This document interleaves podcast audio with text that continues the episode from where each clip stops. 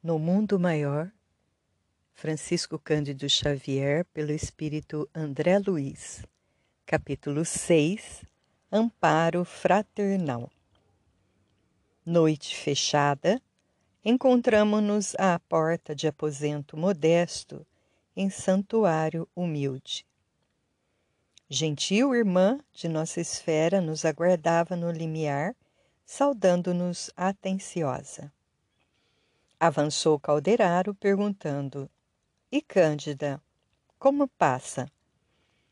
Muito bem. Deve estar conosco em definitivo amanhã à noite. Irmã Cipriana recomendou-me vigiá-la para que o desenlace se realize placidamente. Creio que nossa desvelada amiga já poderia ter vindo. No entanto, ao que me parece, a filhinha, que deixará na crosta, reclama certas providências. Entramos. No leito, uma senhora prematuramente envelhecida aguardava a morte. Na fisionomia, os fenômenos de extinção do tônus vital eram visíveis. Cândida, a irmã que nos merecia tanto carinho, prendia-se ainda ao corpo através de fios muito frágeis. Pela doce luz que lhe nimbava a fronte, emitida por sua própria mente, eu lhe observava a grandeza d'alma, o sereno heroísmo. Junto dela, uma jovem de rosto pálido e corpo alquebrado acariciava-lhe os cabelos grisalhos enxugando de momento a momento as lágrimas em contínuo fluxo. O assistente indicou-me, explicando: É a filha a despedir-se. Ouçamo-las. Cândida, amimando-a com dificuldade, falava comovida. Julieta, minha filha, tenha cuidado consigo você sabe que provavelmente não mais me levantarei. Receio deixá-la entregue aos embates do mundo sem mãos amigas. A moça trazia a garganta comprimida. O pranto copioso testemunhava-lhe a extrema angústia. A mãezinha, porém, refreando a custo a comoção, prosseguia generosa. Meus filhos abandonaram-nos. Estamos sozinhas e precisamos pensar. Noto-a perturbada e mais aflita nesses últimos dias. Tenho a impressão de que o dinheiro não dá para nossas despesas. Que estará acontecendo? Tenho sido tão pesada à sua juventude. Entretanto, permaneço confiante em Jesus. Diariamente rogo ao Senhor não nos desampare. Temo que seu destino se desvie do caminho reto por minha causa. De outras vezes, filhinha, receio que você acabe enlouquecendo. E depois de ligeira pausa, em que apertou mais carinhosamente a destra da mocinha, que não aparentava mais de vinte anos, a enferma continuou: Ouça, você não ignora que nos últimos meses a despesa tem sido enorme. As intervenções que sofri foram melindrosas e longas. As contas são gigantescas. E o dinheiro? Tranquilize-me, querida. A moça enxugou as lágrimas abundantes e informou: Não se aflija, mamãe. Temos o necessário. Estou trabalhando. Mas a costura rende tão pouco acentuou a enferma em tom desalentado. Oh, não se veste tanto. Além dos nossos recursos naturais, tomei pequeno empréstimo. Dentro de alguns meses, tudo retomará o ritmo normal. Permita-o Deus. Fim do intervalo mais longo, indagou a doente. Onde está o Paulino? A filha ruborizou-se e respondeu acanhada. Não sei, mamãe. Não se veem há muito? Não, tornou a moça tímida. Desejaria vê-lo. Temo partir de um momento para o outro, e não vejo pessoa a quem solicitar assistência para a sua mocidade. Que será de você, sozinha, ao sabor das circunstâncias? O mundo está referto de homens maus que espreitam o ensejo de, de flagiciar. Nesse instante, nos olhos lúcidos de Cândida escaparam algumas lágrimas que me abrasaram o coração. Se eu morrer, minha filha, prosseguiu com tocante acento, não se deixe arrastar pelas tentações. Procure recursos no trabalho digno. Não se impressione com as promessas de vida fácil. Você sabe que a minha viuvez nos deparou dificuldades angustiosas. Seu pai, contudo, nos deixou uma pobreza honesta e cheia de bênçãos. Em verdade, seus irmãos, fascinados pelo ganho material, relegaram-nos ao abandono, ao esquecimento. Mas nunca me arrependi da humildade e do trabalho. Cedo perdi a saúde e muito breve os desenganos me lancinaram o coração. Todavia, nesse grabato de silêncio e de dor, a paz é a coroa de minha alma e reconheço que não há fortuna maior que a consciência tranquila. Sabe o Senhor os motivos de nossos sofrimentos e privações, e só nos cabem razões para louvá-lo. De tudo quanto padeci, remanesce-me um tesouro, seu devotamento, minha filha. Seu carinho enriquece-me. Morrerei feliz, sabendo que um coração de filha me lembrará na terra com as preces do amor que nunca morre. Entretanto, Julieta, não desejo que você seja boa e dócil tão somente para comigo. Obedeça igualmente a Deus. Consagre-lhe amor e confiança. Ele é nosso Pai de infinita bondade e de nós pede apenas um coração singelo e uma vida pura. Conforme-se, filhinha, com os desígnios divinos no turbilhão das provas humanas, e não descoroçoe. Oh, mamãe, não prossiga, soluçou a jovem, desabafando-se. Não prossiga. Estaremos sempre juntas. A senhora não morrerá. Viveremos uma para a outra. Jamais nos separaremos. Acalme-se, não quero vê-la aflita. Tudo passará. O médico prometeu-me iniciar tratamento mais enérgico. Tenhamos fé. Cândida esboçou triste sorriso, acariciou as mãos da jovem e falou: Obrigada, minha filha. Estou calma e feliz. Olhou em seguida os ponteiros do relógio próximo e acrescentou: Vá sossegada, o horário de nossa palestra terminou. Beijaram-se comovidamente e Julieta, após carinhoso adeus, afastou-se. Sigamo-la, disse Calderaro atento. Devemos assisti-la com recursos magnéticos. Tenho instruções de Cipriana a respeito. Em caminho, o instrutor esclareceu-me a história da agonizante enviuvara Cândida muito moça, com três filhos, dois rapazes e Julieta, cuja educação lhe impusera amarga renúncia dos bens da vida. Lutara, trabalhara e sofrera com resignação e coragem.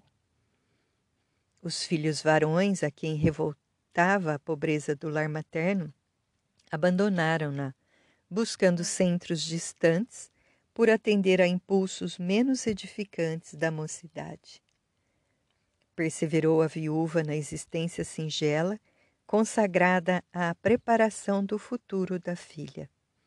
Iniciou-a nos trabalhos de agulha, em que a menina se revelou, de pronto, excelente profissional. Mas, depois de alguns anos de provações mais rudes, a nobre genitora caiu, extenuada. Hospitalizada, sofreu diversas intervenções no campo orgânico, sem resultados apreciáveis. Tão aflitiva se lhe tornou a situação que o recolhimento à casa de saúde já se alongava por dez arrastados meses. A princípio, por si só, Julieta conseguiu satisfazer as exigências financeiras. Com o escoar do tempo, viveu, porém, a pobrezinha, duelo tremendo entre a necessidade e o esgotamento. Exaustas as possibilidades de que dispunha, recorreu a parentes que se esquivaram, cautelosos. Apelou para amigos que se mostraram indiferentes. As despesas, no entanto, cresciam sempre, implacáveis. A costura não lhe oferecia a compensação necessária. Visitava a mãezinha diariamente ao crepúsculo, pondo-se a par da situação cada vez mais grave. Louca de angústia, bateu a todas as portas e todas as portas permaneceram seladas. Incapaz de perscrutar aquela situação em toda a sua profundeza, com a genitora que naturalmente não lhe desejava o sacrifício, cedeu Julieta a insidioso convite. Passou a valer-se da noite a fim de trabalhar numa casa de diversões com o intuito exclusivo de agenciar mais dinheiro. Cantaria e dançaria, melhorando a receita. Desde então, passou a representar o papel de uma ovelha assediada por feras, e por mais que resistisse às solicitações dos sentidos, em dada circunstância, não logrou furtar-se ao império das sensações.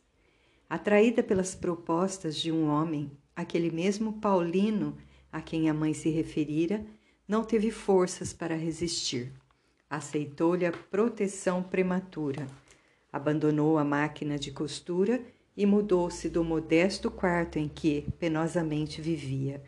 Fixou-se então no centro de diversões noturnas e, se comparecia a outros lugares, era sempre acompanhada por ele, interessado em tirar-lhe proveito da mocidade e beleza, qual cavalheiro vaidoso a ostentar uma joia. Julieta, no entanto, ocultava a realidade aos olhos maternos. Vestia-se com singeleza para a visita diária e, quando se fez acompanhar de Paulino pela primeira vez no hospital, apresentou-o a Cândida na qualidade de simples amigo. As aflições sucessivas da menina alteraram-lhe, porém, a saúde. Achava-se extenuada, doente. Recordando os exemplos maternos, experimentava atrozes perturbações conscienciais. Os prazeres fáceis não lhe amainavam o coração sensível e afetuoso. O dinheiro abundante não lograva atenuar-lhe o desalento. A maneira que conquistava alheia admiração para os dotes físicos parecia perder a paz de si mesma. Presa a incoercível abatimento, Passava os dias e as noites sob os fortes atritos da própria razão. Por que não persistira na vida modesta até o fim? Como não se confessar à mãezinha, obtendo-lhe a precisa orientação? Por outro lado, sentia-se desculpada. Precisava da cooperação financeira de Paulino para socorrer aquela que lhe dera o ser. Buscara recurso em todas as fontes que lhe pareceram limpas e acessíveis e todas as mãos permaneciam cerradas aos seus rogos. Mas estaria procedendo com acerto? Não sentia coragem para tornar a oração de outros tempos. Debatia-se-lhe a mente, angustiada, entre as exigências do mundo material e as imperiosas postulações do espírito. No entanto, concluiu Calderaro atencioso, as preces maternas acompanhavam-na através do escabroso caminho, e Cândida não tem sofrido em vão. Colaboradora fiel de muitos serviços, é credora de muitas bênçãos. Depois de inteirar-me daquele, drama comum a várias mulheres jovens dos nossos dias, segui o orientador até o aposento em que Julieta lhe receberia o socorro à organização psíquica em desvario. Rememorando as palavras ouvidas dos lábios maternos, acolheu-se a jovem num divã em pranto convulsivo. Torturantes pensamentos se lhe entrechocavam no cérebro enfermo. Vibrações pesadas, caracterizando-se pela cor muito escura, desciam-lhe da fronte e fixavam-se no aparelho respiratório. Represavam-se na pleura, invadiam os alvéolos e dali passavam ao coração, influenciando as trocas sanguíneas, momento em que a substância fluídica das emissões mentais se esvanecia, absorvida pelas artérias. Notei, porém, que esse material oriundo da mente perturbada, imprimindo-se no mecanismo fisiológico, era assimilado pelo sangue que, ao seu turno, o restituía ao cérebro físico, acumulando-se em todas as zonas deste, mais próximas da substância cinzenta. Reparava por isso na jovem não somente os olhos rubros e túrgidos de chorar, mas também os pródromos dos mais sérios distúrbios orgânicos.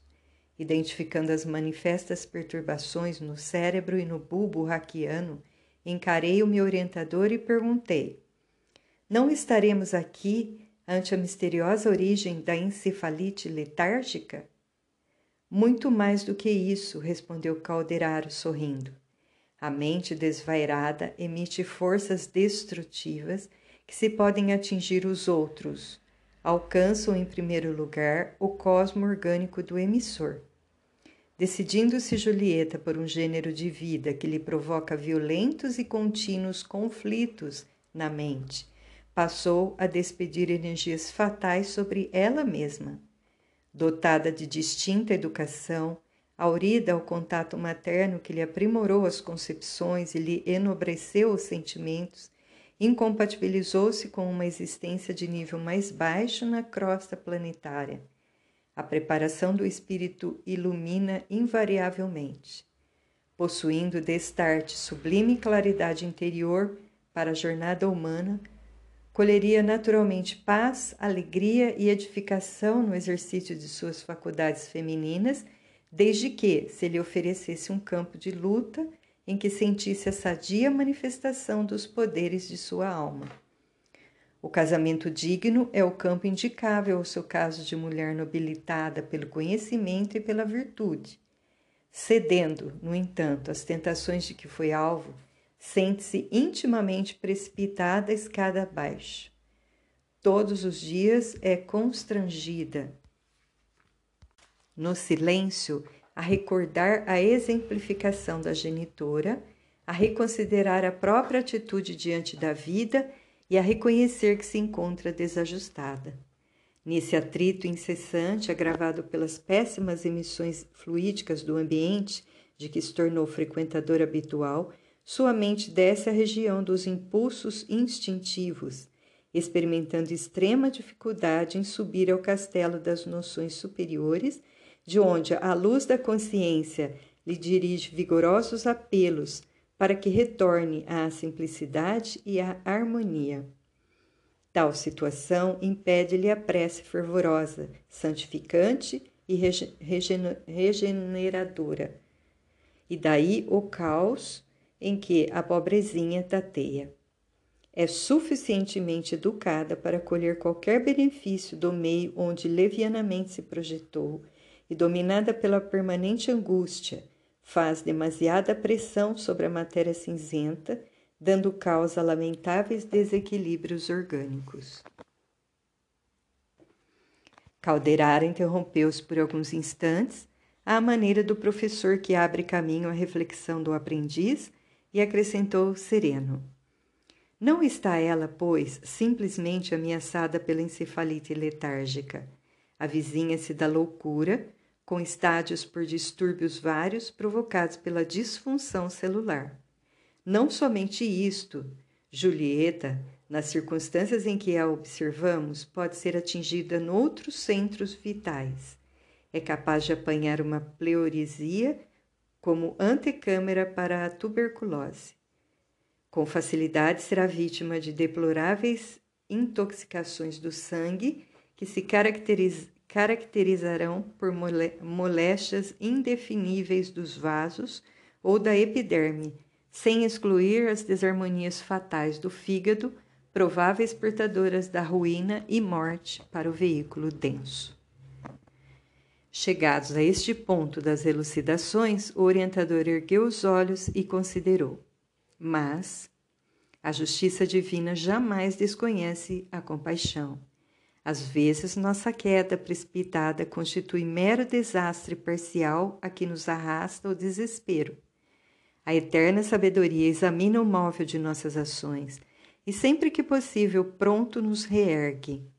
Somente quando nos mergulhamos no total eclipse do amor e da razão, deliberadamente fugindo aos processos do socorro divino, mantendo-nos nas trevas completas do ódio e da negação, defrontamos com absoluta dificuldade de receber influências salvadoras. Então, deveremos esperar os atritos cruéis do tempo, aliados às forças de caráter compulsivo das leis universais. Se a jovem não pode elevar-se a plano superior, como ave ferida pelo tiro de caçador impiedoso, a mãezinha doente permanece em poderosas orações transformadoras. Caiu a filha para socorrer-lhe o corpo, mas Cândida alcandorou-se mais para salvar-lhe a alma. Em vista disso, o amoroso poder de Cipriana agirá esta noite. Calou-se o meu interlocutor, submetendo a lacrimosa menina ao auxílio magnético de nosso plano, subtraindo-lhe certa quantidade de material escuro segregado pela própria mente e acumulado ao longo do cérebro, o que levou a efeitos sem obstáculos dignos de menção. Todavia, como deixasse um tanto de tal substância na câmara cerebral, indaguei a causa dessa deliberação. O amigo tomou significativa expressão fisionômica e esclareceu. Tenho instruções relativas ao caso. Julieta não deve receber hoje nosso concurso integral. Precisa manter-se enferma do corpo de modo a ausentar-se das noitadas que costuma praticar. Em breves horas será conduzida junto de Paulino, em espírito, ao quarto de Cândida, onde a irmã Cipriana pretende dirigir-se a ele, valendo-se das breves horas de desprendimento parcial pelo sono. Compreendi tudo e mais uma vez admirei a ordem imanente na esfera do espírito. Em seguida, conduziu-me Calderaro ao serviço de assistência a um irmão sofredor, cujo caso examinaremos no próximo capítulo, a fim de não perdermos o fio do processo de auxílio a Julieta. Por volta das duas horas, em plena madrugada, regressou comigo o instrutor ao modesto aposento de Cândida. Esta, fora do mirrado invólucro material, repousava nos braços de Cipriana, que lhe afagava a fronte com ternura de mãe. A doente, gozando extrema lucidez, fora do campo fisiológico, respondeu-nos às saudações, tranquila e feliz. Outros amigos conservavam-se ao lado dela, reconfortando-a para o transe definitivo. Permutávamos impressões prazerosamente quando dois irmãos de nosso plano penetraram o quarto, conduzindo Julieta e um cavalheiro que identifiquei por intuição. Confirmou o calderaro, esclarecendo: é Paulino que vem ouvir-nos. Diante de Cipriana, que sustentava a enferma nos braços carinhosos, ajoelharam-se ambos instintivamente, chorando, comovidos ajudados pela assistência magnética dos mensageiros que os traziam até nós, contemplavam-nos a todos sob forte admiração, relevando, porém, notar que a luz de nossa benemérita instrutora lhes reclamava atenção maior. Sentiam-se humilhados e aflitos. Reconheciam ali a presença de alguma coisa do poder celestial. Mantinham-se confundidos e em lágrimas quando Cipriana se dirigiu ao moço de maneira particular. Paulino, falo-te em nome da divina justiça. Que o Senhor te abençoe, a fim de que me ouças com os ouvidos da razão. Escuta. Não supões, Julieta, digna de teu braço vigoroso e trabalhador para a jornada terrestre? Que fazes da mocidade uma simples aventura dos sentidos? Não interpretas a experiência humana como estrada preparatória da eternidade? Que juízo fazes da vida e dos seus sublimes dons? Não partilhas o ingrato labor dos nossos irmãos menos esclarecidos, que pretendem converter a mulher numa cobaia infeliz para o jogo dos sentidos. Dignifica a tua existência de homem, honrando o sacerdócio feminino. Renasceste na terra, guardado por seu devotamento crescente sob os cuidados maternos, e encontrarás ainda na mulher o vaso dileto para os teus sonhos de paternidade criadora. Por que persistir no vaidoso domínio de uma criança pobre por mero impulso de egoísmo e de ostentação? Não te confrange contemplar a prolongada aflição de Cândida, atormentada por atroz pesadelo, ante a incerteza dolorosa do porvir da filha? Desperta para os teus compromissos de natureza superior não viestes ao mundo simplesmente para gozar. A existência terrestre, meu amigo, é abençoado colégio de iluminação renovadora. Que motivos te impelem a um condenável procedimento? És bom e útil, inteligente e nobre. Por que te furtas à responsabilidade santificante? Nesse momento, Paulino, que chorava sob insopitável comoção, não falou, mas emitiu pensamentos que se fizeram claros para nós. Não hesitaria quanto ao casamento, ponderava, raciocinando. Todavia, encontrara Julieta fora do santuário doméstico. Conhecera-a num círculo de pessoas menos responsáveis em clima de sugestões que não convidavam à elevação espiritual. Não seria prudente defender-se? Não lhe constituía obrigação organizar o matrimônio em bases mais sólidas? Aproximara-se da jovem num clube noturno. Encontrara-a sem lar. A irmã Cipriana alcançou-lhe as ponderações porque tornou firme após ligeira pausa. Perante o teu critério de homem de bem, as aflições de Julieta a tornam credora de maior amparo. A pobrezinha não procurou uma casa de entretenimentos menos dignos, alimentando segundo as intenções. Não lhes conheces, porventura, as preocupações absorventes de filha dedicada? Não sabes que seus pés ali buscavam trabalho e arrimo, proteção e recurso? Enquanto diligenciavas mera distração para a mente ociosa, Julieta vivia humilhações, tentando ganhar o remédio necessário à mãezinha enferma. Como absorver a ti mesmo e condená-la? Com que direito chasqueaste a res respeitabilidade de uma jovem que visava a tão sagrados objetivos?